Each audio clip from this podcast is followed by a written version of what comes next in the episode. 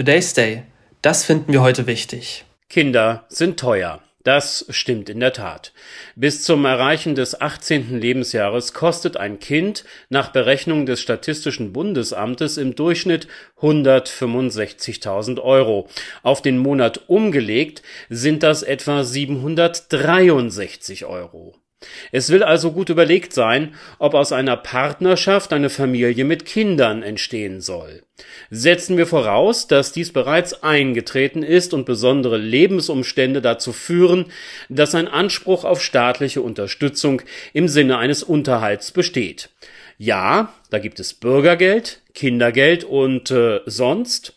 Neue Schulbücher müssen angeschafft werden, eine Klassenfahrt ist zu bezahlen, Nachhilfe von Nöten, die Gebühr für den Sportverein zu begleichen. Auch für diese Fälle stehen Mittel zur Verfügung.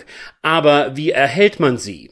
Vielen Beziehern von Lohnersatzleistungen ist das nicht klar oder sie sind schlichtweg mit der Antragsbürokratie überfordert. Das soll sich nun ändern. Stichwort Kindergrundsicherung. Was genau ist das? Woraus setzt sie sich zusammen? Wer erhält diese Leistung? In einem am 5. März veröffentlichten Artikel der Frankfurter Rundschau auf fr.de wird das sehr gut erklärt.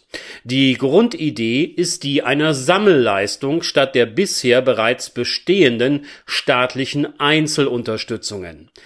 Kindergeld, Freibetrag und Zuschlag zusammenfassend, ergänzt um Teile des Bildungs- und Teilhabepakets, sollen die Kindergrundsicherung ergeben, deren Auszahlung ab 2025 geplant ist. Der Grundbetrag entspräche den Entwürfen folgend dem Kindergeld, das seit diesem Jahr bei 250 Euro pro Kind liegt diese staatliche Unterstützung wird nicht mit anderen Sozialleistungen verrechnet, steht also fest und ist damit eine bei der Haushaltsplanung verlässlich kalkulierbare Größe. Darüber hinaus gibt es den Zusatzbetrag, der vom Einkommen der Eltern abhängen wird. Er enthält eine Pauschale für Bildung und Teilhabe sowie eine Kinderwohngeldpauschale. Die Kindergrundsicherung steht jedem Mädchen oder Jungen bis zu seinem 18. Lebensjahr zu, je nachdem, ob der Nachwuchs eine Ausbildung macht oder ein Studium absolviert bis zum Alter von 25 bzw. 27 Jahren. Die Hürde der Beantragung wird deutlich niedriger sein als bisher. Das Verfahren kann über ein Online-Portal erledigt Einkommensnachweise direkt vom Finanzamt bezogen werden, was den Aufwand für die Antragsteller reduziert die Kosten für die Kindergrundsicherung belaufen sich laut Familienministerin Paus auf 12 Milliarden Euro. Gestern begann unter anderem auch zu diesem Thema auf Schloss Meseberg eine für zwei Tage geplante Klausur der Koalition. Im Vorfeld machten dabei SPD und Grüne deutlich, wie wichtig ihnen die Umsetzung dieses Entwurfs ist. Finanzminister Lindner kalkuliert im Gegensatz zu seiner Kollegin mit geringeren Kosten im einstelligen Milliardenbereich. Die Erhöhung individueller Leistungen lehnt er ab und unterstellt den beziehenden Eltern, dass diese in manchen Fällen zwar bei den Familien, aber nicht beim Nachwuchs ankommen werden. Kinder sind teuer und das sollten sie uns auch sein.